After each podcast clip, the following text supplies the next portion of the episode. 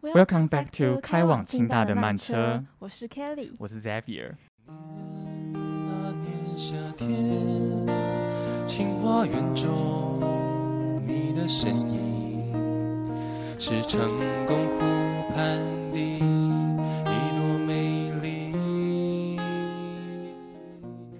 我们开始之前，我想先跟大家说，我们开往清大的慢车现在已经步入了书院篇的尾声。呜呜，那最后一集当然也不能让各位观众朋友们失望，所以我们邀请到的是，只要你是厚德人，你就一定听过的陈喜文大学长。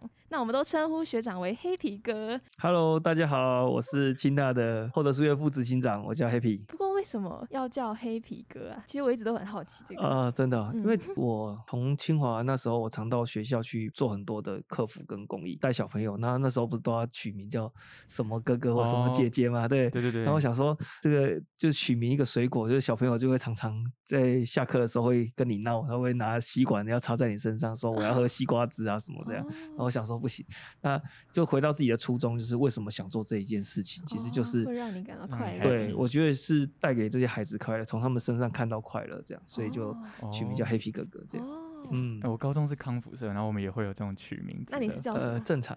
会依据每个营队的名字会有点不太一样，因为你不会每次都取一样的。哦对啊对对他可能会叫小黑之类的，开玩笑。因为你不能留各自给他们啊。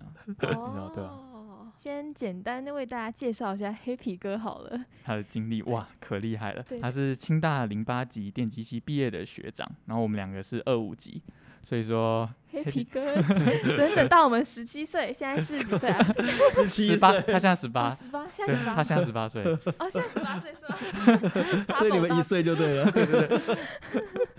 好，好，然后高中的时候就代表台湾参加奥林匹亚的物理竞赛，然后在大学时候呢，又有参加慈青社，然后他课余时间也有投入慈济的志工服务推广，他认为就推广环保啊，更曾主动向当时的新竹市长提出使用环保杯的运动计划，然后有去赤光教养院跟荣民之家等等。他还是我们清大塔上尼亚国际志工团队的第一届社员，这很酷诶。之后也在交大电子工程研究所硕士班毕业。等等，那清跟交呢？你觉得你比较喜欢哪一个？啊这个问题，哎，我跟各位分享为什么要念交大好了。哎，好啊，好对啊，好啊因为对啊这时候，因为为我我我是一个很喜欢活参加活动的人，然后就是在清大不是没足赛嘛，清华都清交都有梅竹赛，然后我嗯们就会去支持学校，对对，然后你去看清大过去，我在两千零四年到两千零八年，就是清华大学四连败。笑死，对，有一年 有一年没没有比，就是我就想说，我靠，我人生支持的学校就是从来没有支持赢嗯过这样，那换个学校，结果还交大哦二连败这样。所以所以这也你六年都这样的。，我一直到我回来清华任教的今年，我终于哦，对，今今年我有年疫情支持的，学校拿到了力班的。那你之前有参加活力班吗？有啊，哦真就是啊，就觉得说，就是每次支持都都输，觉得很可惜这样。我觉得我带那你还是不要衰的。哎，今年赢了，今年赢了。赞哦，水啊。然后好在震惊的，他在研究所的时候也有获得三项的国际专利。是哪三项啊？呃，电机相关的，哦，对，其哦实到 Google 的 Google Patent 上面去打我的到对英文就是大概有二十几项的专利会跑出来。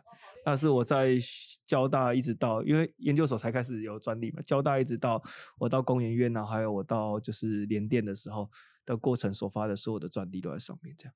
嘿好，那他像他刚刚讲的，所以他也有去就竹科的科技大厂担任研发，超厉害。我离开科技是主管，联电的主管离开的。超厉害。哦，天哪！那听到这边，可能对于清大大部分理工的学生来说，可能这些经历或可能是你对于你人生成功的未来的想象吧。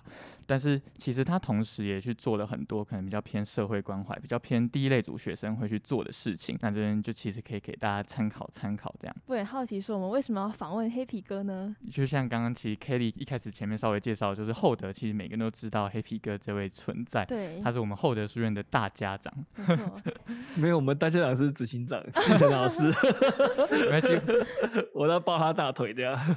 虽然就虽然说二五级可能比较少人真的看过就你本人，但我刚好跟两个二三级的室友搭，然后他们就是说好像之前比较常看到你在书院活动的身影。对对对，哦是是最近比是。较忙，呃，对，真的也是在清华有很多的要做的一些事情啊，对，所以就是专案其实蛮多，其实都也都是在跟清华开会啊，今天下午还是真的哦只是在不哦同的领域中，谢谢你来，对啊，是百忙之中。出来，那所以我们为什么要访问他？因为他对于我们厚德的整个理念呢来说，完全就是相同。就你在官网上看到那些什么社会关怀、社会创新，完全就是现在黑皮哥在致力在推广做的一些事情。所以，我们今天觉得来请他来跟我们聊聊，相当适合为我们这一个书院篇的系列做一个完美的 ending。那大家还记得清华大学有一个蝴蝶园吗？哦，那蝴蝶园想问是黑皮哥创造的吗？哎、应该是这么说，蝴蝶园是那个时候的，就是王俊秀老师在播画哦，一个同事的老在对播画清华梦想蓝图的时候，然后刚好我们那个组别提出来的，然后那个是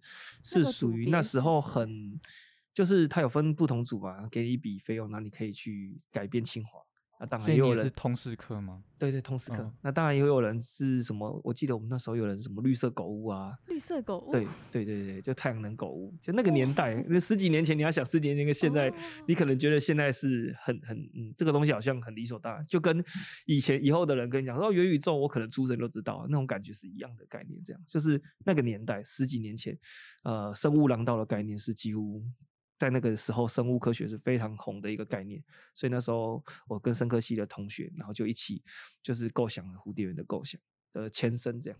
而且那时候那个生科院就跟人社院是面对面的了，是吗？对对对对对，那时候就是了，对。所以他才会才，所以他才会位置才会选在人社院那边是？呃，也应也是希望那一块地可以有一点改变，对对对嗯对，不是就是乱葬岗或什么这样的东西，这样。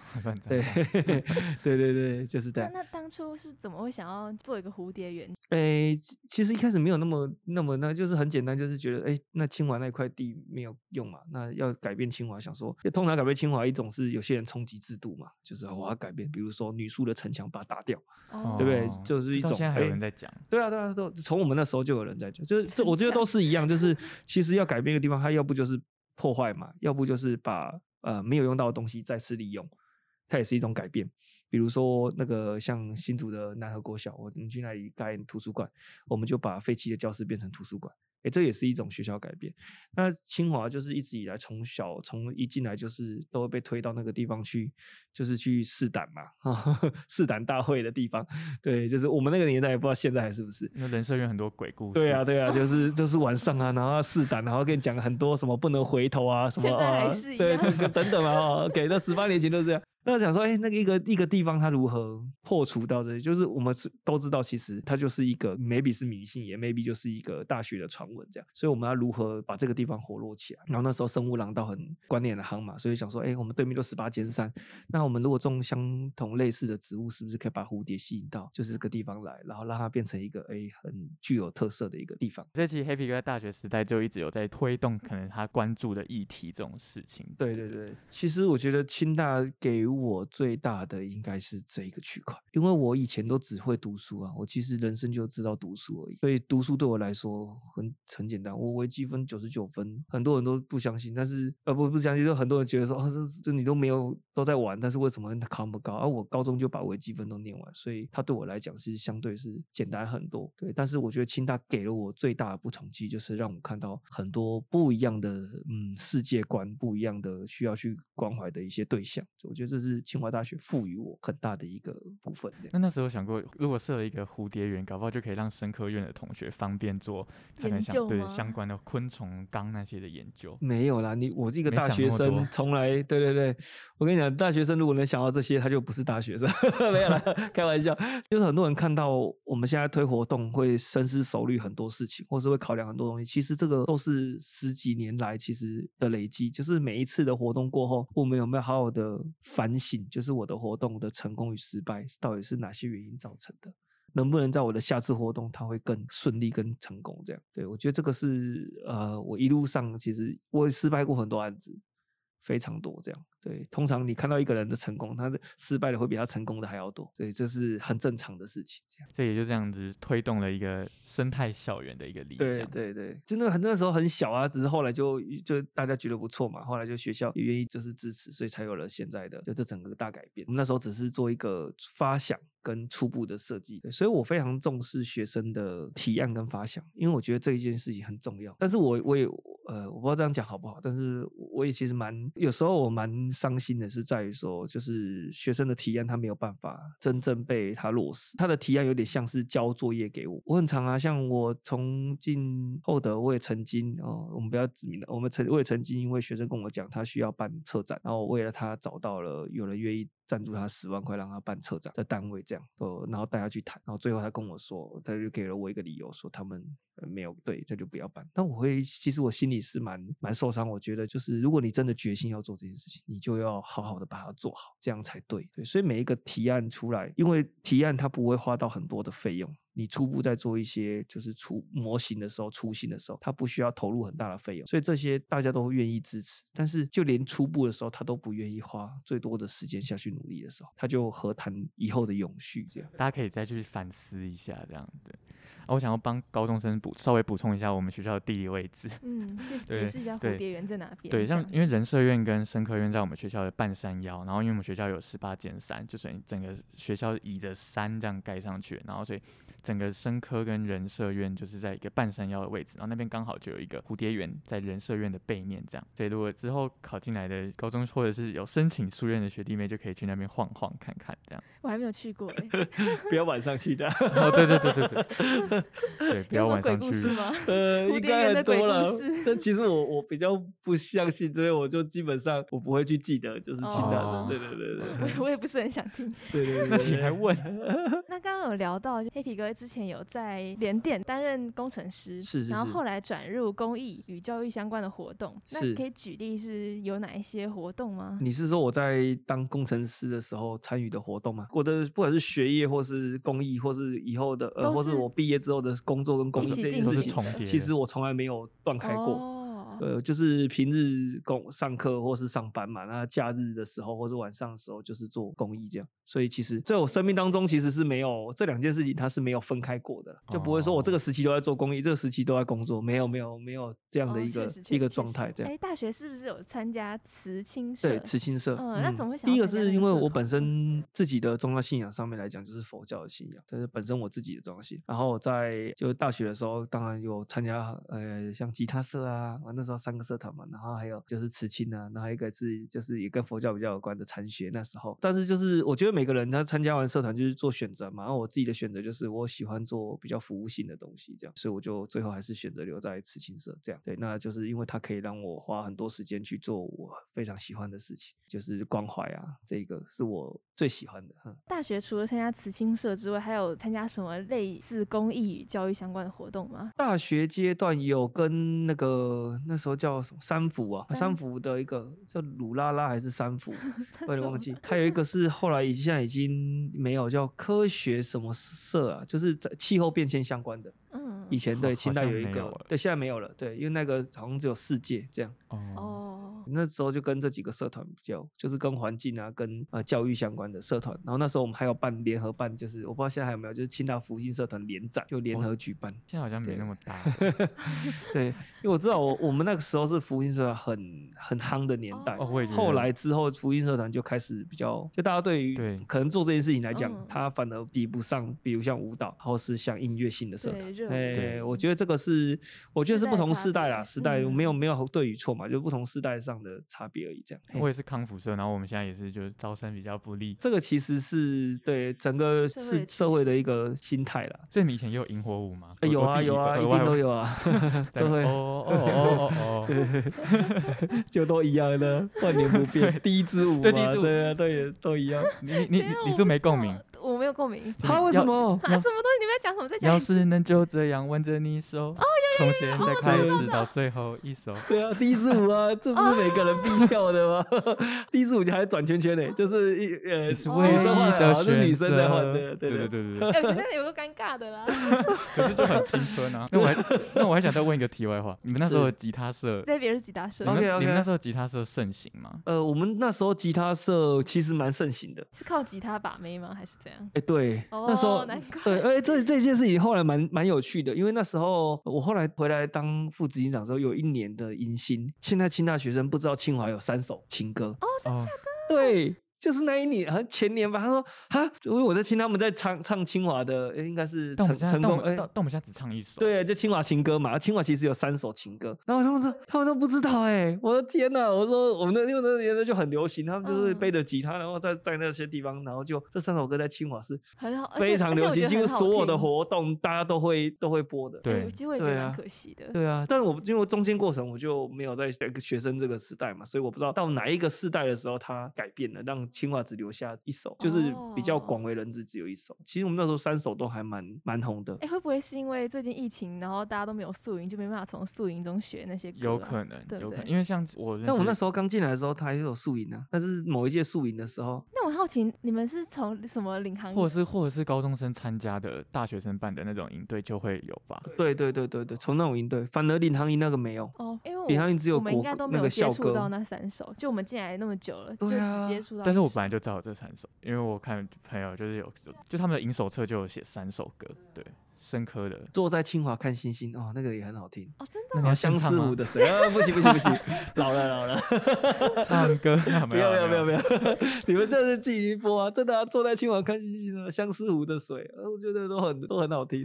可 惜可惜。好，把我们拉回正题，就是我们还有查到，就是你要参与，曾经参与过偏向教育，然后还有一些就刚刚讲的推行环保杯的运动，然后也有投入大量时间在可能客服啊，就是一些是志工服务上嘛。那想要请问，这之中有什么你最关切，可能你最最重视的议题吗？我觉得这个这个问的很好，因为我从以前到现在，我最喜欢的就是在我们做很多事情之后，我们一定会去知道说自己最喜欢嗯最什么喜欢什么。我觉得这个是了解自己很重要的过程。我觉得我经历过，包括是带不同年龄层各方面，我最喜欢的其实是教育。教育，嗯，我最喜欢的是教育。其实对我们我小时候也有想过要当老师这件事情。对我非常，我那你怎么非常知道自己喜喜欢教育？就是在，比如像我们做我做环保，我做什么，就是我们在做很多东西。我讲的教育不一定是环保，也可以是教育哦，对不对？它就是嗯我喜欢是教育，就能够把自己的理是念就是传达能够把对或是传，对对对，真的那个那个传承的感觉是我我不知道，我很喜欢做这件事情，对，所以我就觉得我喜欢做了。如果你说讲，我也讲不上为什么，但是我做这件事情的时候，其实是我最开心的时候。我后来在平科有任就嗯是食品科学系的讲师嘛，任了四年这样。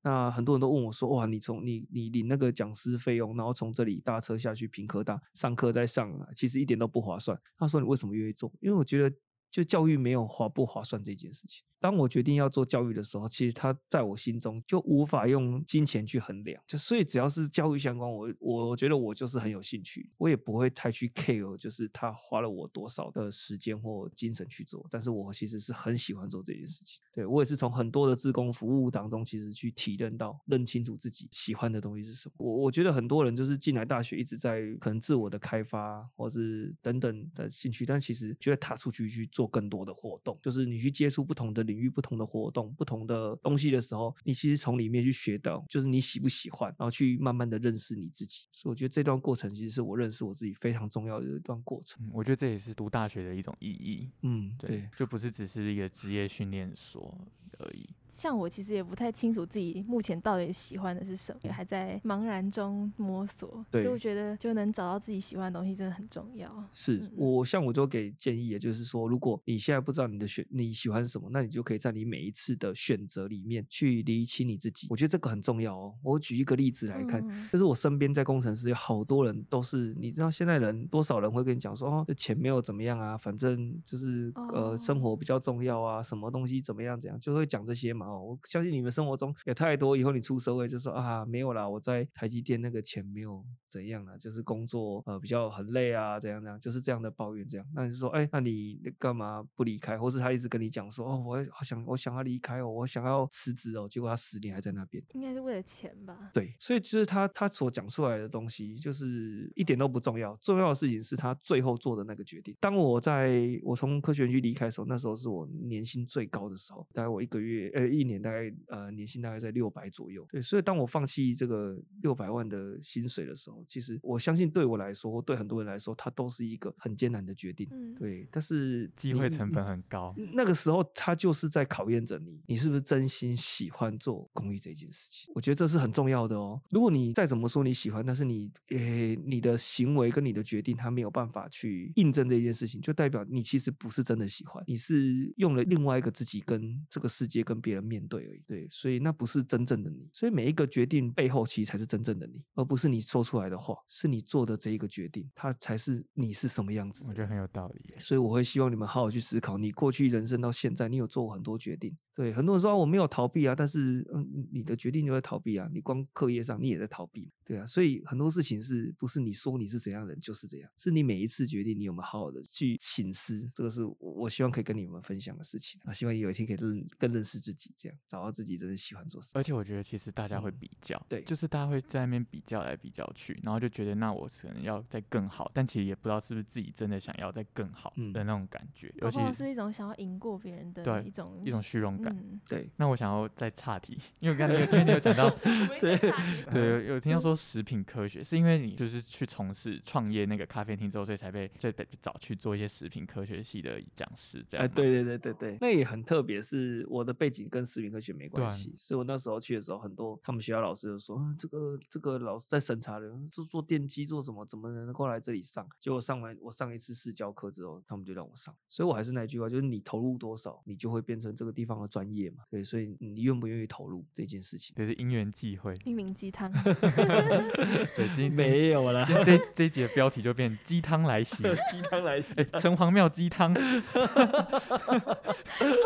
那要凌那要凌晨三点还是四点上去？对对对，三四点，然后刚开甚至刚开学的时候排很长，但我没有哦去排那时候，我是前阵子考完期中的时候有去熬夜一次，是？我觉得还不错啊，但我喜欢哦香菇大于人参，就它有香菇口味跟人参的，怎么扯回来？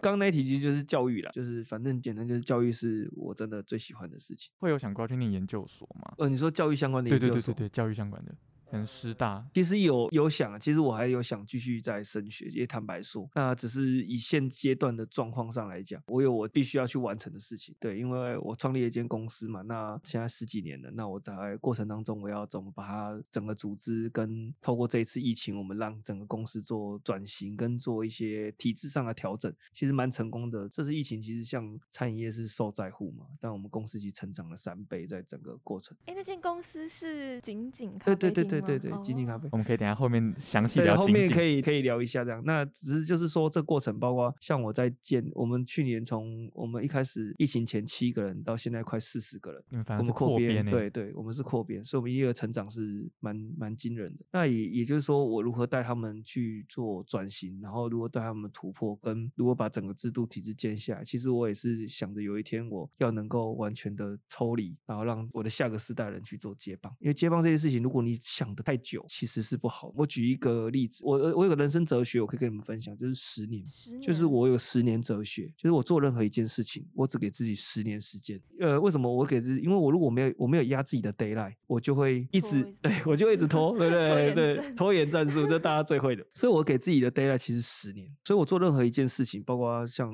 早年的剧团，或是都一样，从一开始自己亲身在那个角色下，就是去学习，不管是冲咖啡也好，不管是出杯也好，到抽离变成主管，变成教别人，然后到再往上，他变成建整个公司，到交棒个时间，哦，就从一个参与者，然后变成一个传承者，然后变成一个陪伴者，啊、这个是我给自己十年的规划，可能前面会花比较多，也六年，后面可能各两年，类似这样的方式去做。对，那企业在交棒跟社团不太一样，活动我们可能十年一个剧团十年可以交棒，但是一个企业十年要交棒很困难，对，所以就是可能会把它拉长到十五年，但其实我心中都是一直在做这件事情，所以我每次跟我的员工开会，我都一直讲。讲说，你们要想着我要交棒，就是我现在告诉你们这些都是我要交棒，所以我一定要把这些东西都教会你们。所以我的员工在我不在的时候，他们一样可以扛起企业。我觉得这才是最重要的东西。我会到其他国家去，我在尼泊尔，我在泰国，和其他的一些公益的事情在做。所以有时候在疫情前，我可能一去就去了半个月的时间。那到我回来的时候，不可能一家公司这半个月他没有没有老板不在，就他就垮掉了嘛。那一定代表这家公司它的体制上遇到问题。那在每一次我们遇到大环境的变革跟大环境的灾害的时候，我们都在检视着我们的体制有没有健全。那它如何让我们可以度过一次又一次的这些灾害，而不受到影响？所以每一次遇到最困难的时候，反而是最好的时候，就是是转机。对，这个我我常常拿咖啡来做例子。咖啡我们在去年推了一个礼盒，叫台风礼盒，台湾的台风味的风，简称叫台湾风味，里面有三十支台湾的豆子。对，那为什么叫台风呢？因为台风就是风灾嘛，台风就是风灾。那原因就是因为台湾咖啡能够有现在这么厉害害的，我们现在的台湾咖啡非常厉害，有现在这个分数归功于纳利跟桃资风灾，没有这两个风灾的摧毁，没有现在的台湾咖啡。过去以来，我们从日本一直留下来的品种，我们都舍不得把它砍掉，因为它一砍掉就要等五年后才能再收成，所以农民会觉得说我要断五年的经济，对他来讲是很痛苦的事情。那风灾来，大家看到的是农损上上亿啊，台湾好可怜。但是错了，我们没有看到的事情是，如果没有这次风灾，台湾不会有现在上亿的咖啡产值。我们的分数没办法提高啊，分数没有提高，我们价格就没办法提高。对，所以风灾是好还是不好？也许你趁你在那个当下你觉得它不好，但十年之后你觉得它好。对，所以我相信没有一个政策或是没有一个一个决定，它绝对的好与不好，而不是损失就一定是不好，是那个损失的背后你做了什么东西，你为了十年的未来你做了哪些？我觉得这件事情是蛮有趣的。对，所以你问我 COVID nineteen 好不好？我觉得没有不好，COVID nineteen 没有不好，COVID nineteen 反而让全世界很多人他有机会休息，休息跟停下来可以。审视自己，审视自己，所以 COVID nineteen 真的没有不好，它让很多东西原来不需要大老远周遭的去跑去聚在一起，它可以透过网络，透过很多方式，让学习可以无国界。让接案可以无国界。台湾这几年接了很多全世界的案子，因为过去都是要寄样品啊，要飞过来啊，去拜访啊，现在都不用了，因为有借口不用去，对，反而可以接到全世界的案子。连一台机器卖出去以前的话，都要实体的哦，不用不用，现在连网络上就可以直接走入到那个空间去试机。这个整个过程都已经是因为 COVID 1 9所带来的，所以它好与不好，我觉得嗯，很难用看你用什么角度看它。现在可能看不出来。对对对对，这是我自己的想法了。那我有点好奇，就是你有说到对于员工的一些管理，以对前那些就是你后来在主课也有当到管主管职嘛？对，那这些可能像管理相关的课，是你有去修过吗？还是就只是就觉得这是一种理念跟内化吗？其实我觉得管理的课程在各个领域都很多，就是要学习很多。但是我觉得台湾管理的上面其实出了一个问题，就其实管理不难，管理难的事情在我们不了解我们管理的对象。我们过去学的管理，其实你说有没有很大的作用？其实有时候真的是没有用。那原因是什么？是因为他教你的是方法，对，那这个方法教给你，但是现在的对象不适用这个方法，对，因为你的世代差太远了。所以我觉得管理最重要的事情应该是了解你要管理的对象的世代，就这个世代到底在想什么，这世代到底什么样事情它是可以激起他的战斗力的，他 care 的事情是什么？你要想你带兵打仗啊，就是大家企业就是一样，你带这些兵，在我那个时代，我们 care 的是什么？我常问我自己，我们 care 是什么？我们 care 是，哎，老板对我们的信任，或是对我们的鼓励、奖励啊，这个可能这个时代也会有需要，但是我们不 care 自由这件事情。公司本来就有公司的制度啊，公司不能带手机都很正常啊，但是在我们下个时代，他没有办法去接受，他觉得他的他被被剥夺对他被剥夺了他某部分的权利，所以你相相对的嘛，你要在这个时代里，你要让他能够开心的工作跟为公司努力奋发，你一定要改变你过去的管理模式，这是很重要啊。不能我到现在到餐饮，我还限限制跟以前一样限制员工说，哎，你不能上班划手机，那可能没有员工愿意来我的企业上班划手机，要看状况嘛。如果不影响到你出东西，那就没问题，你有在观察就没有问题，或是你在回答一些事情、客户的事情，我觉得到这是可以接受。那你不能够今天很忙的时候，你还在做这件事情，那当然就是不对。但是适度适度的因应不同时代的调整，我觉得这才是管理上面其实要去做的东西。对所以了解我们我们在管理的世代在想什么事情，care 的是什么事情。观念要与时俱进。那我稍微再拉回来，然后总结一下，对于黑皮哥来说，最重要的关怀的议题是教育相关的嘛？那有什么是你对于教育的蓝图，对于教育的未来想要发展的一个呃样貌吗？我觉得呃，也是因为这一件事情，就是我未来想要发展这件事情，所以我觉得厚德是我很喜欢厚德的原因，是因为未来台湾缺乏那一天我上上个月吧，有点忘记。上上个月，我跟那个就是赖副总统在青年有一个青年论坛，我在跟他我们在报告事情嘛。哦，那我在报告的时候，就是我提到一个点，我觉得我从科技从理工出来，就是台湾教育给了我最重要的事情，就解决问题的能力。就是我从念大学、念研究所，我的老师都跟我讲说，你要学会解决问题。哎，这个这个电路出问题了，这速度上不去了，那想办法看到想办法让它上去嘛。我们学会太多解决问题的能力。一个问题来了，啊就解决，这对我们来说就是一个好像平常家常便饭的事情，看到问题就解决，从来不会去觉得它很难或怎么样。但是其实我们在过程当中发现了另外一个重点，就是我们在解决问题的同时，我们在创造新的问题，所以我们每天有开不完的晨会。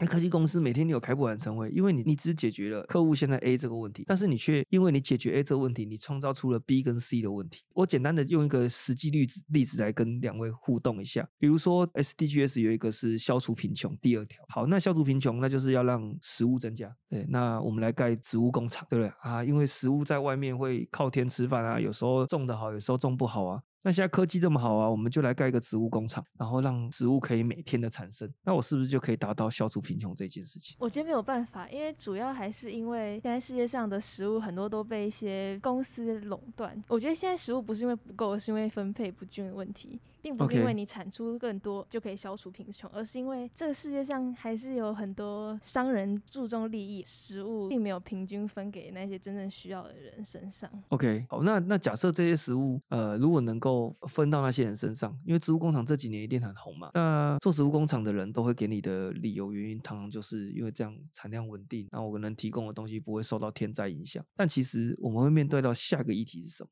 如果今天台湾大量的推行植物工厂，好，我们都可以让大家都是有充足的食物可以去做。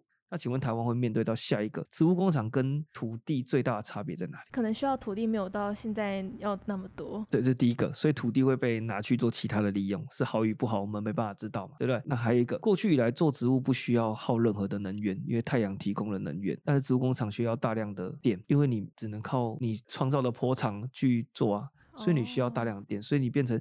以前你你吃这个植物是不需要耗电的，但是你现在吃的植物是需要耗电的，所以接下来就会有下一个问题出来，叫做缺电危机。现在正在面临，那要不要做？所以这就是我讲的，很多事情不是我今天单方面想要去做 A，我就会解决掉事情，我会创造出新的问题出来。好，那为什么要讲这件事情？就是因为过去以来我们都在解决问题，但是我们没有有这样的人才去分析问题，所以台湾未来缺的人才是跨领域分析问题的人才。而不是单纯解决问题的人，因为解决问题的人，台湾过去的二十年的训练太多了，但是我们没有训练出真正分析问题的人，所以导致我们常常在很多的问题上，我们找不到这问题真正的核心，而去用好的方式解决它，而绕了很大很大一圈，投了很多很多资源，但最后却是失败的。当我们能够真正做到这件事情，就会发现很多事情的问题其实它没有这么的难，是大家被问题蒙蔽住了，跟我们找不到问题的根源性在哪里。对，所以这样的人才其实未来很缺。所以你看，艾斯摩尔有没有 A M S L？今天不是前几天发出一篇那个说他要征求，以前这个半导体业都是都是要理工人才，他说哎不要，我现在要跨领域人才。为什么？因为他要创造新的思维、新的商业模式、新的。东分析的时候，他不能只靠理工人才，所以这个是确实存在的问题。那台湾教育遇到的问题就是，学校都是做像田野调查一类嘛，田野调查分析问题这些人，但是他们没有理工背景，所以他们要切入理工的这样的呃族群里面跟分析里面，门外汉，对他就会是门外汉。那理工人没有。很多没有第一类背景，所以这两个东西就变成了明明就需要中间的人需要很很大的这样的整合跟这样的一个人才，但是这个人才却没有办法被我们的教育体制训练出来，就是因为我们畏惧文学人就会怕读理工啊，他怕面对理工，看到数学他就晕倒啊，看到物理化学他就觉得老师我都听不懂。对，但是你要去思考的事情是，如果今天你的化学老师是教你说，哎，我们怎么知道一个酸？它的酸度是多是少？哎，我们看它官能基多少就知道啊。柠檬酸有三个 COOH 负，所以它是比较酸。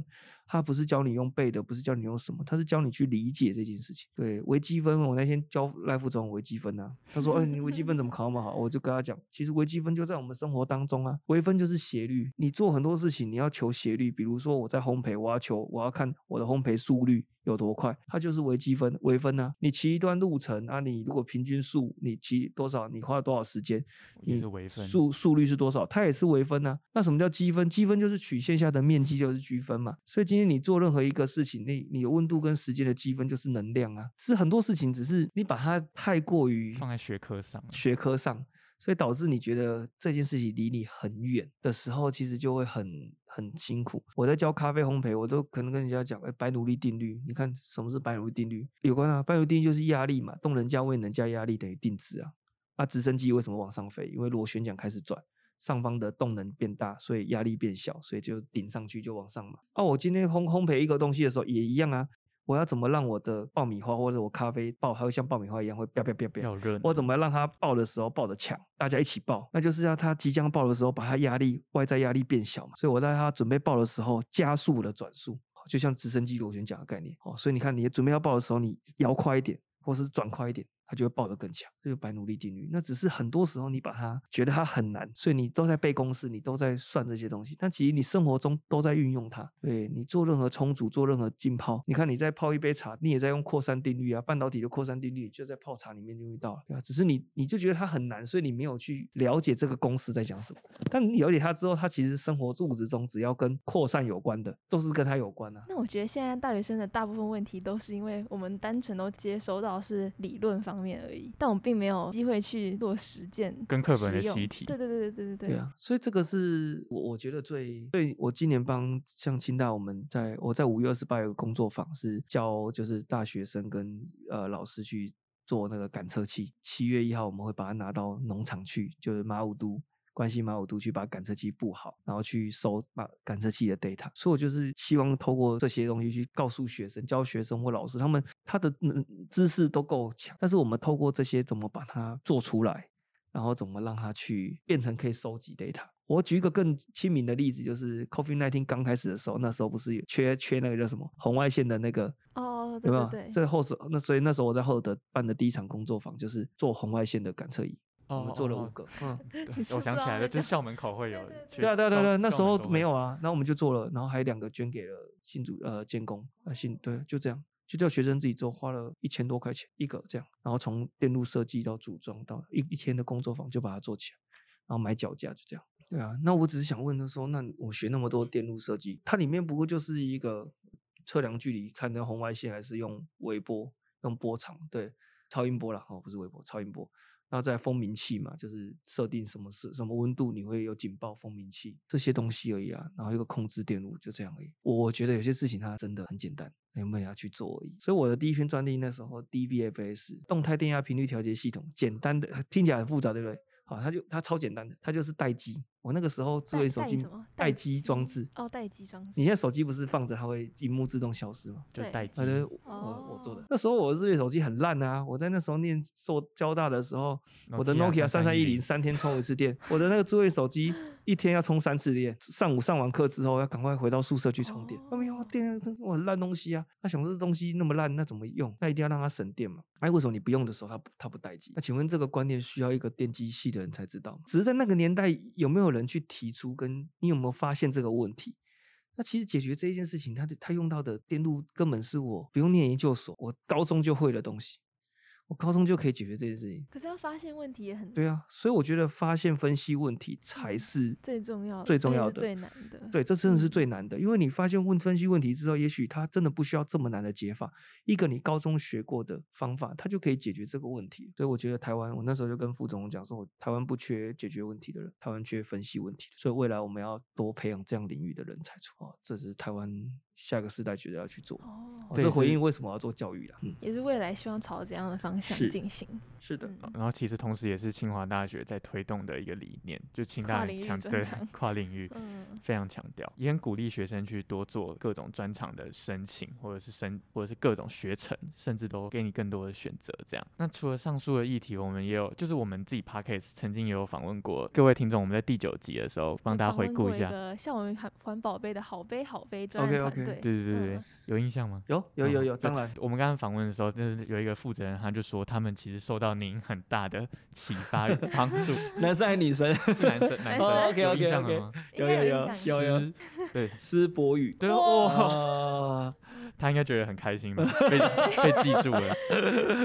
那我们就想问说，后来你重返清大接任后的书院副执行长的原因是什么呢？就是可能是这些理念对于你来说是你喜欢的，所以你觉得你可以再多伸出援手。对，也是。那当然也是因为我我们自己在大学走过来的路路，其实那时候资源真的是非常少，然后其实跌跌撞撞，就是很辛苦。那也想说，如果有机会的话，能够协助帮助学弟妹在这一个区块，他们想要做哪些东西，然后务实的把它落实好，然后帮他找好一些资源，让他可以学更多，也可以从里面去体验跟获得更多东西，不管是成功失败。那其实我其实私私心都会希望他失败，因为你认真然后失败过，对你未来其实是真的是好的。可能有些人没办法想象这件事情，失败就是他就是不如你当初的预期，那其实那才是真的真的好。曾经有一个学生，呃，期末的时候跑过去跟小英老师说说，哎，老师，我计划书我列的每一个项目、每一个时间点我都做到了，为什么我的成果会是这样子？就是不如预期，差很多。那就是回到他跟读书不一样，读书是你你有读，你就会有一定的分数，对不对？你不读书，就除非你是天才，不然你有读书，你一定会有一定的分数啊。你读越多，写越多，通常你分数越高，通常嘛哈，基本上付出你一定会有一些回报在读书上面。但是做专案就不是，你付出很多，不见得有任何的回报，可能完全是只有一两只小猫参与。那就是因为你没找到问题的核心，跟你没有打到你该打的 TA 族群嘛。这个过程当中，他在在训练你对于事情的嗯分析能力跟敏感程度。透过这样一次一次的失败，你要去检视你自己哪里没有做好。这也算是你想要给厚德书院学生的一些勉励。呃，我觉得是，我觉得失败很好，失败就是青春的一个记忆而已啊，没有什么东西。但是过程当中，是你有没有真正了解我失败是因为我什么原因因那件事情，认真的去检讨自己的做的东西，为下一次做好更充足的准备。所以才会想要回来清大接任厚德书院的副执行长，对吗？对对对，那当然也是俊成老师他 看得起我们的。太谦虚了，太谦虚了。对对对，那我们请黑皮哥稍微帮我们复习一下，就是他跟好杯好杯小组有什么关联？哦，那时候他们就要做好杯好杯嘛，然后我们就就是在后德要做嘛，然后所以那时候我就参与他们的听他们的企划各方面东西这样。哦，然后听完之后觉得他们的企划是有永续发展的可能。呃，对，我觉得可以做这样，那就是鼓励他们就是去做这样。刚提到很多像是 Happy 哥在以前求学经历，以及他对于社会议题的想法。我们有稍微提到说，Happy 哥有经营一家公司，他是身为景景咖啡厅的创办人。那想问当初创立这间公司的原因是什么呢？哎，那时候在我在科学园区的时候，就是我到城镇，就是少年监狱去哦辅导青少年，因为吸毒回答很多次。对，因为吸 因为吸毒就是入监狱的这样，然后在过程当中，就是第一批就是我协助的这些年轻人，他们四年刚好要结束嘛，要离嗯开监狱了。他们里面有个老师讲了一句话，让我到现在都还印象深刻。他们老师就讲说啊，这些孩子通常出去就还会再回来，通常第二次出去才会真的变好。那我就想说，为什么出去会再回来？那当然原因就是因为他们他们会关到新竹，通常他们不是新竹在地人。如果他是新竹在地人，他的兄弟就常常会来探亲啊。那他就是都从很远，就从澎湖啊，从哪里这样。所以我曾经有一次去监狱的时候，看到一个妈妈拿着食物，然后走在那要到城镇的那个路上，这样一个人拎着。后来我进了进去上课出来的时候，我就看到那那个母亲在跟孩子隔那个床哦在对、对对在对对谈的时候。然后结束之后，我跟那个母亲在聊天的时候，其实我我就想说，哇，一个我才知道从澎湖搭船过来，带着食物来看孩子，就那感觉这样，很心酸对那个感觉真的是到现在回想起来都是非常心酸的。然后我就一直在想说，这些孩子，因为他们在这里三年、四年，他们要离开的时候，他们离开还是得回到他的原生家庭去。回去之后，他对这个社会，呃，四年来的改变，他完全没有办法去适应适应。你可以想想看，我第一批孩子在进去的时候是智慧型手机刚开始，我刚那时候我刚毕业嘛，智慧手机刚开始还很烂的时候，到四年后已经是一个人人都智慧手机，大家进去的时候都还可能还是 Nokia，、就是两只都还都有的年代。到他四年之后，已经完全智慧型手机化，没有一只什么 Nokia 三三一零存在了。那你去想他怎么去认识这个世界，他完全是真的是差很多。我没办法，就是我觉得这些孩子就是这样，所以我在想说，那如果我的新竹有一个地方可以让他们跟世界、跟社会接轨，嗯，让他们有些时间适应。对，但是我也知道，因为我不可能养他们一辈子，因为每一年都有这这这很多这样孩子，然后我企业怎么可能一直一直收养是吧？不可能嘛。所以我觉得，就是我那时候给这个企业的定位就是教他们一技之长，然后让他们跟社会接轨，在这里。对，那所以我就呃，我我在新竹，我们有我们到现在有三间员工宿舍嘛，我们就是那时候买了第一间，所以让他们安置在那边，然后可以上班，然后去面对社会，面对人群。呃，有一些没有经历过那一段时间的咖啡师，就带着他们这样一起面对。那会以咖啡是因为我我就很爱咖啡啊，我我就常想选择嘛。我但那时候要创业的时候，我就坐下问自己说，哇，有件事情我十八年来从来没有，从我学咖啡到那时候创业应该应该没有，应该十二年，十一十二年来从来没有间断过，就只有咖啡。因为我的人生很多的兴趣都会有间断，我有曾经打喜欢打球，但是可能五六年，哎，喜欢游泳几年，就是都你会发现人生很多东西它就这样。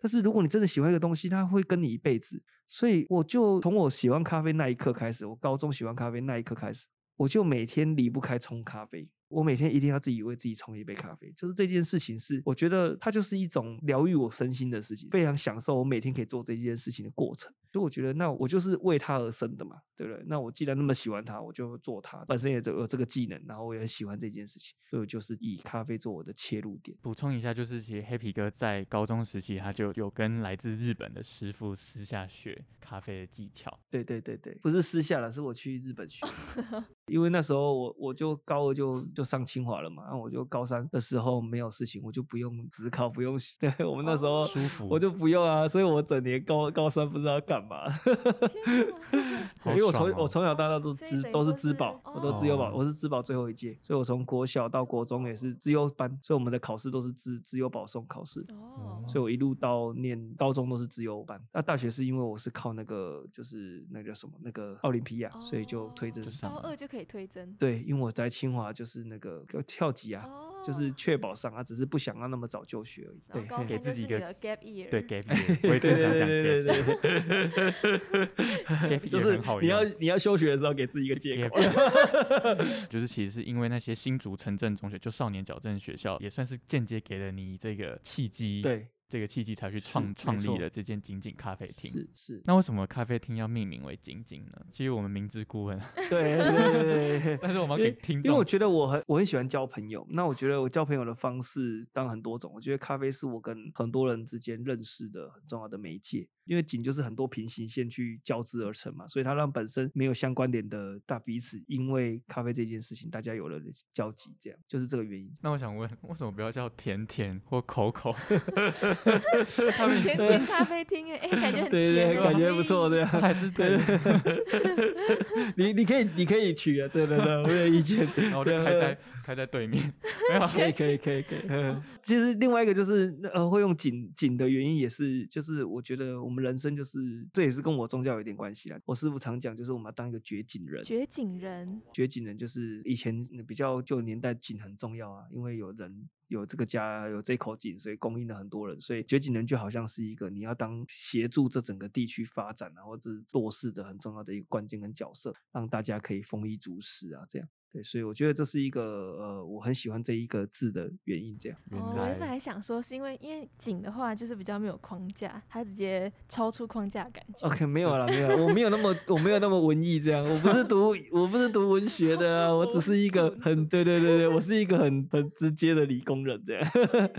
景景咖啡厅它其实是位于青叶一直走下去的那个地方，是吗？对对对对对对对下去一点，其实离学校也没有到很远。蛮近的。然后我问身边人，他们几乎也都知道景景咖对在哪边，而且在那个好好杯好像很有名。对，而且好杯哦好杯小组，他们那时候在 IG 上面官宣啊，一些抽奖都是景景景咖啡厅的的那个下午茶 套组套票。我们我们第一集有一个生科系的来宾，他那时候有抽到那个那个景景咖啡厅的对的那个 券，然后他就说什么他要跟我去，他要带我去吃，就他根本也没带我去吃。这可以录吗？可以，反正我不管，我就是要讲。好像都从事关于饮食业，就像是同时角落跟景景咖啡厅。呃，应该说饮食比较容易去接触到呃很多不同的哦不人，这样。同的人那我哦们在这次转型里面也是让我们从呃饮食去开始往高科技转型，所以我们现在就是导入一些 AI。哦，我们现在有做一些 AI 的比如说 AI 的手冲机啊，AI 的烘焙机啊，我们跟他合作这样，所以我们这我们在这几年四年来转型里，我们把纯咖啡店开始转型到比较走教学跟走一些科技，嗯，就回到我呃我的强项上去做，对不对？那那这我觉得也蛮重要，是因为我常跟我的员工在分享，就是我们不用做第一，我们要做唯一。哦哦，，就是我觉得第一第一是啊永远就会有 人太励志吧？永远就会有人就是超过拼，你对啊，啊这个有什么好争的？但是我们要做唯一啊！什么叫唯一？就今天有人提出哇，台湾咖啡界有没有人在做就是咖啡相关咖啡店在做咖啡相关的研究？呃，比较哦有数据型的研究。诶，大家就想到精品咖啡，我们也做了很多充足上的研究，浓度、萃取率的研究，AI 的研究，风味跟呃跟时间跟反应速率的研究。哦，对啊，啊，这就是很好啊！就人家或是国外单位，他对这个有好奇的时候，他第一个想要台湾拜访的人，他经过大家口中，他只会得到你啊，因为没有人在做嘛，大家只在做什么？把一杯咖啡冲好喝，冲的有特色，饮调的变化，加什么东西，就这样。对啊，那这是很多人在做的啊，那为什么我要花这么多时间去跟他们做这个竞争？我做出属于我自己的一条路，我觉得这也是更好。所以我们就接一下今年接下农制业农会如何透过智慧科技让咖啡的产量更好，咖啡的处理出来的风味更好，pH 值啊、breeze 啊、甜度啊怎么侦测，风味物质怎么去侦测，电子笔怎么导入，没有咖啡店想做是或是可以做的事情，我觉得我们我们就往这个方式走。前面有提到说，因为疫情的关系，但是你们今天景景咖啡店的业绩反而没有减少，而是增加。对，那我想问，原因是因为什么？跟刚刚讲那呃些有关吗？对，原因就是因哦为我们已经不是着重在做出单杯单杯咖啡，我们在遇到疫情那一天，业绩跌了大概八成，那一跌了八成那一天。三级警戒对，所以让我在很快的时间，大概不花没有到两周左右的时间，我就让它整个翻过来。那原因是什么？我们把过去大家觉得咖啡一定要透过人跟人之间的教学，全部变成了线上平台、线上教学、线上教学冲咖啡。所以我们用了很多的科技方式去教你，就是你即使没有在我面前，你用我的手法冲，你都可以冲出一杯好咖啡。好然后这原理是什么？所以你们主要不是在卖咖啡，你们是在就是原本实体的话，也是在着重教咖啡吗？说实体的那个时候当然是卖咖啡为主，教哦学只是辅，就是哦诶有人喜欢我们会教。那因为教咖啡也不是不能一次教很多啊，因为你要一对一教嘛，你他在冲的时候你不能不看他冲，或者你不知道你等下点不出问题啊，喝一杯啊这杯怎么难喝？问题、嗯、不好意思，刚刚老师没在注意看你冲，这是一个很很难解的问题。就是所以过去的咖啡教学都是很小班制，嗯，还好是我们一直都有在做咖啡的研究，所以我们也知道就是什么样的做法跟冲煮手法，我们可以让咖啡的充足稳定性很高，不管它今天有没有在我的身边，我都可以控制它的稳定度。也刚好我们有这样的过去的一个一些研究，所以我们就可以透过把这些研究的整理，然后让它变成线上的课程，然后让大家第一堂课我们招了就直接招了快三百位学生，所以以前只能教五位，我们这次一次就可以教三百位学生。哦然后大家反馈就很好，然后甚至我们还接到企业西门子就是几个员工这样，就是哎，因为我们觉得天啊，这个手法我学了之后，我这样随便冲咖啡就好喝，很好喝了，而且一定达标。对，因为它是有理论基础的随便冲，不是没有理论基础的随便冲。对，所以我们就可以透过这件事情去跟他们分享，然后透过一些科学数据去秀给他们看。对，所以是蛮我觉得蛮有趣的过程啊，烘焙啊，很多东西就开始全部都是全面线上化。COVID 的转机，就这件事情也让我们在疫情过后，去年五月后五呃，应该七八月的时候，疫情刚好过后之后，让更多人认识我们，所以后来新竹马武都啊，像最近那个什么桃园的那个复兴乡啊、拉拉山那边种咖啡的，就好多农民，然后嘉义的眉山就跑来主动跟我们联系，哦，对，就是哎，听说你们在做这些。那因为以前我们都是就自己做嘛，自己冲咖啡，自己哎同温层啊，对，就从来你没有把你你在做的事情跟大家分享。那当你今天一上网络平台之后，它就变成公开的了。所以大家都会知道你在做什么，有些人会转贴，为什么这件事以前我们都是都没有在做嘛？我们做了再多研究，但是都就跟清华一样啊，我老师做了再多研究，但他没有拿来平台上讲，就是大家也不会知道清华这个老师做了什么事哦，情。确实，对啊所以我们以前就像这样，就是哦，就是把自己的本分事做好。那从来没有人知道，原来我们在做这些研究。对，那我现在把它拉上来之后，因为大家都知道，原来你在做这些事情，然后有这些需求的，他就自然会看到你会没喝，或者朋友在问的时候，朋友知道这间咖啡店在做，他有转贴。所以，我们都是这样的东西，然后就让我们疫情过后的呃机会整个大大量的浮现。好酷哦！那聊到这里，大家各位听众还不知道还记不记得，就是我们一开始书院有讲到说有厚德跟债务的理念嘛？那厚德就是可能社会关怀啊，那债务是创业的部分。其实这对清大学生来说，的确是存在于我们日常生活的，因为毕竟就两个学校，学校里面的两大书院的理念就是这样嘛，所以我们校训才会是厚德 载物，然后自强不息，对。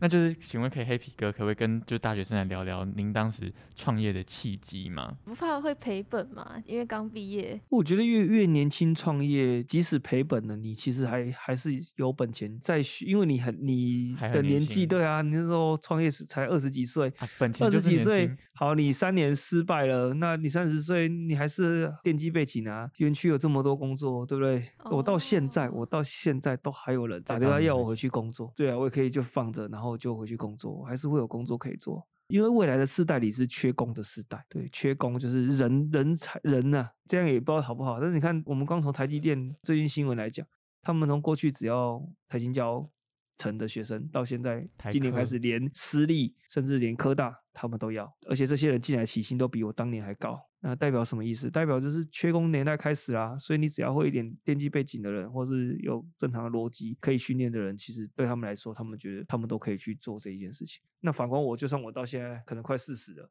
我这么我都还有那么多电机背景，我进去那我一定还是可以的嘛。只要我不要对薪资要求说哦，这我离开那么一段时间，不要说哦薪资要求很高，我要养活自己。年薪个两三百万有什么不不是问题啊？对我来说，其实就算失败了，还是还是有工作可以做。不去为自己的理想去做过努力，你怎么知道他会成功还是失败？所以我觉得，对啊，年轻就是我那时候最大的本钱。这样，所以叫我们现在不要想太多。对，所以我我常常跟你讲，就是年轻跌倒，年轻这些都 OK，因为你的人生那么长，你不会因为你这次跌倒，你人生就起不来。你有太多事情可以做。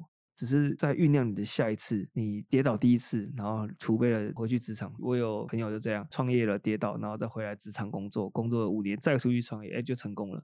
就是很常都这样啊，就是你不用去学的，你可以把职场就想成你在存你创业的资金嘛。那存到了你，你有第一次的失败经验，你再做一次。即使跨不同领域，你在做的时候，你有一些过去的经验，它促使你在做第二次，确保会成功或成功几率增加，我觉得就就很好。而且其实大很厉害，而且其实你的创业理念也跟跟你关怀的一些议题其实也蛮相关的，就像是找那些城镇学校的人过去。那有什么是你觉得就是大学生的 to do list 吗？就一定要做的？大学生一定要做的？可以建议现在大学生做什么东西吗？不管是能力上啊，或者是做人的态度，我觉得认认识各种不同领域的人，人对，就是我觉得这是大学时代你可以去开始参加，就是认识很多不同跨领域啊，各个跟你跟你领域比较不一样的这些人，对。再来就是去执行一些专案，去投入一些专案中，不一定要自己发起专案。就是有些你觉得不错的专案，你觉得不错的活动，可以从头到尾跟着学习的投入，学习着去企划，学习着去看里面的这些东西，讨论这样，我觉得这是很棒的事情。就是这些都是未来你你的养分呐。所以我觉得大学读书当然是很重要，就是本分嘛。但是除了本分之外，其实我觉得大学能够学的东西，能够呃交到的朋友，还有认识的这些人都太广了。所以我会觉得大学真的是要好好把握。到现在很好的朋友都也都是我大学的时候。Oh. 的朋友这样，嗯，那就除了大学生不要怕之外，就是如果他真的很想创业，有什么建议忠告？对，嗯，对，我觉得创业我没有很建议大学之后直接创业，我没有非常建议这样，只要先去业界是。对，嗯，因为我觉得创业创业最重要的不是单纯只有理念，还有本金。呃，对，本金在就是整个 business model 的问题。要先去看别人怎么做，先模仿看看。嗯，对，就从你相关的领域中去学习到这整个市场的机制。的东西，我觉得这个过程是需要学的。那你可以先把它当成一个就是斜杠嘛，你可以把你的呃创业可能先不要一次做那么大规模，先放在那边，让它维持既有的动能，对，然后既有的东西，然后等待适合的时机，跟你准备好了。那所以你要很清楚知道你到底投入职场，你要你要什么，你要准备哪些东西是你现在缺乏的。好，就你要了解自己，假设未来你要让这个企业达到某一个程度的时候，你需要哪些技能？我觉得把结果导回来嘛，我要的结果可能是这样，那过程当中我需要。具备哪些东西，或是不一定一个人有办法具备嘛？第二个就是怎么找志同道合的人哦。我里面需要什么人？我需要找人。那我创立期有一个概念可以跟你们分享：一个期要走的长远，要有四只脚。一个房子要四只柱子才能撑起来，一个企业要有四只脚。第一只脚就是一个是人人资啊，资源对人力资源的这很重要。呃，一些管理呃员工上的一些制度啊也好，这是让整个企业很要往前走蛮重要的一道。然后再来就是业务，好研发、财务这四个，行销是当然这几年算很重要，当然它可以归类在比如业务类型的东西这样哈。但是这四个其实是一支一个企业要能够往前走很重要的四只脚，就是这个我我自己经营过来，我觉得我自己收获收益最大的，就是我一开始就把这四只脚都建好，不是一开始找四个吧台手，我不是一开始就找四个冲咖啡的人，因为这样我只能我我只有我只有点技术端有而已啊，我其他的都没有啊。当然冲咖啡对我们家是基本技能嘛，但是我一开始找的人才是更重要。我们对啊，像呃，我有个员工早期的，现在还在，就是清华的技财毕业的，就是在财务上面的毕业的，然后研究端我就找硕士毕业的，在评科这样，就是我找一些这样的不同的人才。咖啡虽然他们不会，但是他们愿意学，我就教他们嘛，就是它是一个基本技能对我们来讲。但是我们家有企划的人，有有有行销企划的人，有业务可以推广业务的人，就这些人才。他原本可能都跟咖啡没相关，但是我在找的时候，我不是单纯只找我要咖啡人进来，所以就不会导致这家店它就是呃除了咖啡跟甜点之外，它好像什么都嗯不知道怎么做，不知道怎么切入这些跨领域的东西。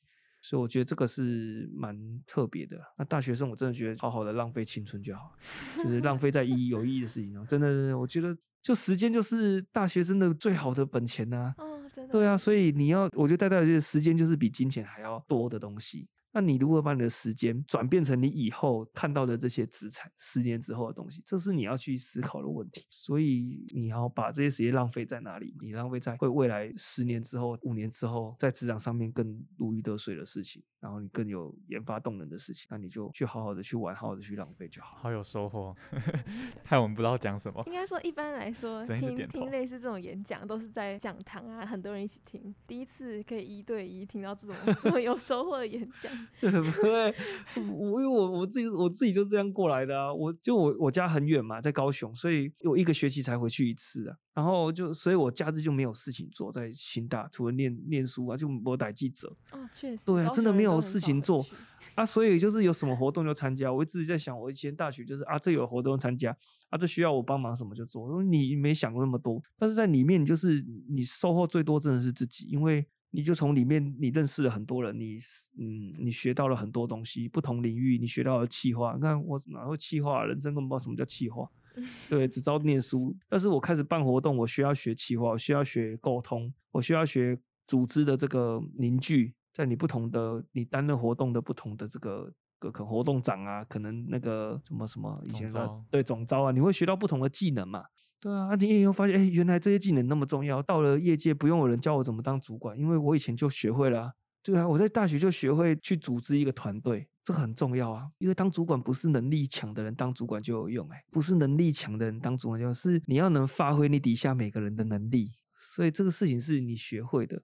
那你要到走到就这样啊？你看我不会行销设计，我不会 AI，我不会文学，但是我就有办法请美编组去做这件事情。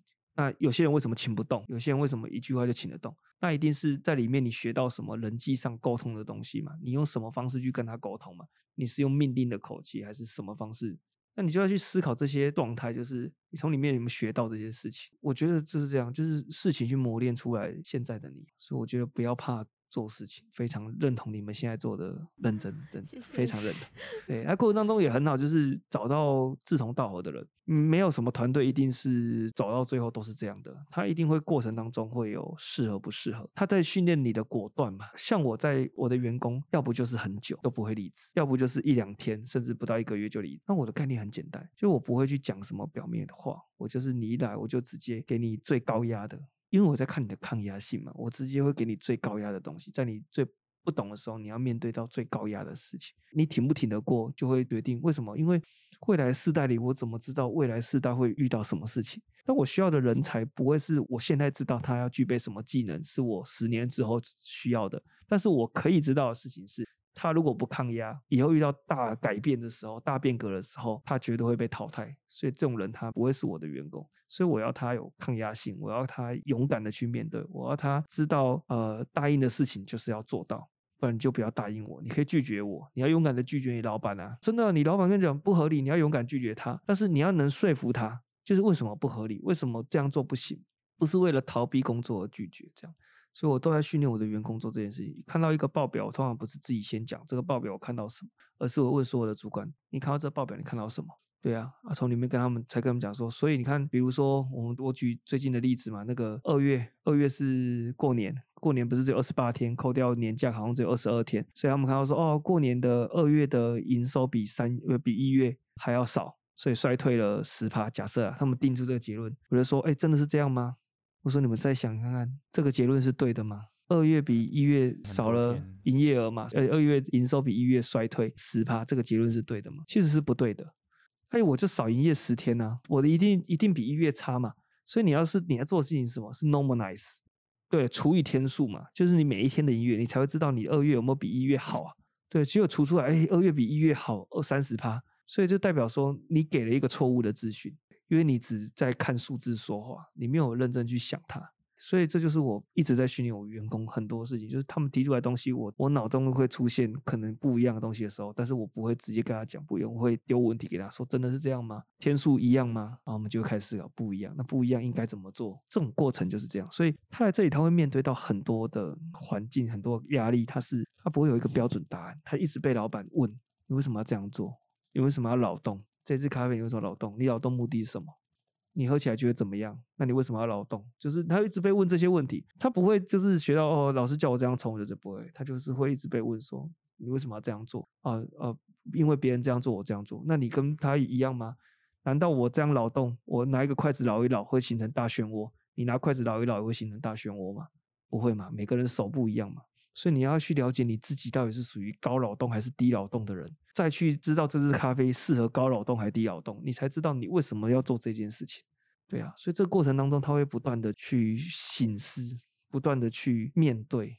对，所以他常常在冲咖啡遇到很多的挫折，因为他会一直被质疑。但这过程当中是让他厘清他自己，但他连这一段他都过不去，那未来就不用过什么，因为未来的东西都比冲咖啡还要困难。他如果今天要做一个专案，在经济部长面前提出一个东西，被人家质疑的时候，这绝对没有像冲咖啡这么简单啊！那他如何去面对？他连现在我这样他都没办法面对了，那以后怎么办？所以他绝对不会是我未来要培养的人才嘛？那我为什么不一开始就把我的人才找好？所以我要的人才不是技术上到达什么程度的人才，是他的心态态度上有没有办法达到那个状态？分析问题的能力有没有办法达到？有没有看透问题？这就是我一直不断在训练我的员工，跟我在面试的时候常常在丢问题给面试者。其实我在测试的都不是他会不会冲咖啡，所以其实是在测试他们的逻辑思考跟能够应对的能力。嗯，就是面对压力的时候，面对不断来临的质疑的时候，他会不会乱阵脚？他能不能够沉住气？他能不能够有正常的思思考的逻辑性？对，即使回答出来不正确，但是他的逻辑是对的，我都觉得这样的人是是很不错的。可遇之才，可以让各位听众也或者是一些大学生们可以稍微借鉴一下。刚刚上述讲的那些，可能算是你的人生观这样子。那前面有提到，就是说黑皮哥你是零八级毕业的，那零八级就是二零零八年毕业的意思，所以我们就叫零八级。然后我们两个二零二五就二五级这样。啊，可是刚好就这么刚好，零八年厚德才成立。当年黑皮哥如果是以学生的身份加入厚德，就你已经加入厚德书院，那你会想要创什么小组吗？蝴蝶园小组。当年我会想要创什么小组哦？没想过哦，我真我真的没，我也真的没想过，对啊。但我觉得你一定会创小组。哎，对对，我也觉得我我我一定我应该是会创小组，但是我创什么小组，其实真的是没想过。我觉得很多时候是缘分推着你走，就事情推着你走啊，就是刚好就遇到这件事情啊。啊，遇到这件事情就那就那就哦，你的能力上又可以去协助，你也喜想要做，那就把它做好，就这样。我我觉得很多事情是这样，你没办法知道，就人生不是一个 脚本，有吗？你可以知道我今天 每一天要做什么，到十年之后很难吗？对，所以很多事情它的中途的这个加入或什么或是东西，它会它就会让你的人生的这脚本开始做很多的变化。所以我觉得很多都是缘分，就是哎那个时候就遇到什么事情，所以要做这个东西，那你又觉得很重要，所以做。对，然后如果是你问我说的那时候，我应该会做跟环境相关的，因为那时候哦我很 care，我在大四非常 care，那时候我去才去参加那个 IPCC 的，就是联合国气候组织的这个会议去听，然后还把那一本书 K 了。然后就是我那时候很关心环境环境议题嘛，对啊，所以如果如果你让我想那时候大四，我应该会成立跟环境相关的。哦，可那哦个时代是不是环境议题大家还没有到很对？对对对对，所以那个时代就是呃环境变迁的小组一个社团，就是四年，后来就第一届社长毕业之后他就哦就倒了对我也是那个社团里面成员之一。嗯，但是我就是我觉得它很重要，因为那时候呃，我大四的时候，IPCC 提出来的报告就是 adapting 主题，就是他们用了十几种模型模拟未来的世代环境的整个状况，没有没有一个是地球可以救的，没有一个没有一个预测模型是地球不会毁灭的，所以他们就提出了那时候很重要，在那一年你看哦，零八年的时候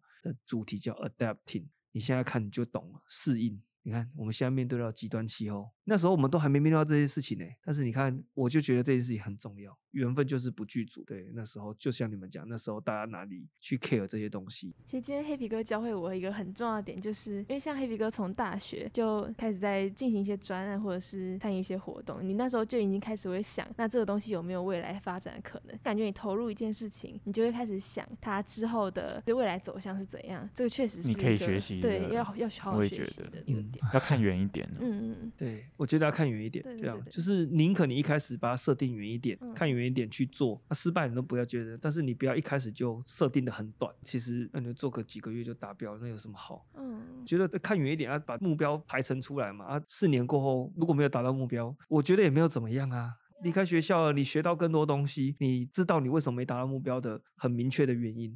哦，我觉得这样就是很大的，就大学教会你最最好的保障了。哇，听起来大学真的是一个很美妙的名字。是啊，真的，我从我觉得大学是是大学教会我最多东西，但是我真的认真讲，因为真的到研究所都只是因为要做要毕业要做研究，所以花最比较多时间在做研究。啊以前又只会念书，所以其实我的所有的多的对外的就是互动价值观的东西，其实是大学教给我的，所以我其实很感谢我的母校，这是认真，绝对不是因为我在清大路，所以我讲这件事情。黑比哥大概从毕业之后也都一直在回馈母校的感觉。呃，对对对，其实有如果母校有需要的话，其实我就我都会尽我的力量。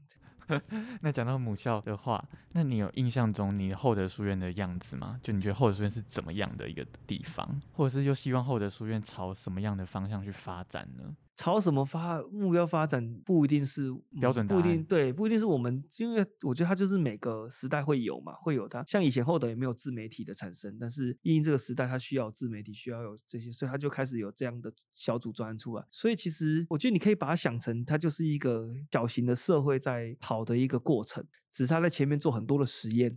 我觉得大学就是实验教育很重要的阶段，所以社会可能现在流行什么，在学生时代可以做的一些实验、创业等等东西，其实在这里都可以被发生。对啊，我觉得这件事情是很很有趣的。那我也是很喜欢看到，不要就是就是我很讨厌去做，说啊呃，就是进来后的你就是要做哪些东西，何必呢？那所以我们给学生的应该是技巧、是方法、是一些现代的工具。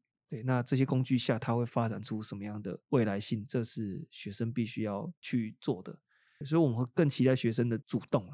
其实有时候老师也很不得已，因为他因为学生不主动，他只能想好要挖什么坑给学生跳。哦，挖好这个，你来做这个。这样，但是我们都很期待学生，他是主动跟我讲说，老师我不要做这个，我想要做什么。啊，就因为这样的话，他才会他才会真心想要去做，他就很喜欢做这件事情，他当然会真心。但这样学生如果多的话，那 我觉得我们也很轻松。就是你听得懂吗？就是很多现在太多学生是哦，我不知道我要做什么，老师我有时间，但是我不知道做什么。然后还慢慢帮他理清，这样对，所以其实我觉得这是台湾教育可能要在高中就要做，就是开始慢慢要去去给这些人这些概念观念，然后让他去了解他自己可以做什么，喜欢做什么，有兴趣的是什么，去发掘相关的议题。然后大学学了技能之后，他是能够投入这些议题去做的。我觉得这样其实是比较适合的。对啊，所以我觉得后头就是我其实觉得很好，因为我觉得真的未来太缺这样的人。我现在在乱很多专案，我都很感谢，就是后的学生跟那些像福科所的，我都有好几个专案都是他们协助我很多。企业要找到这样的人才太难。我今天还跟那个，呃，这个播好不好播？我今天还跟那个讲的时候，他们在学校说，哎，如果学校那个要把这个单位收掉的话，你们就直接来我公司就好了。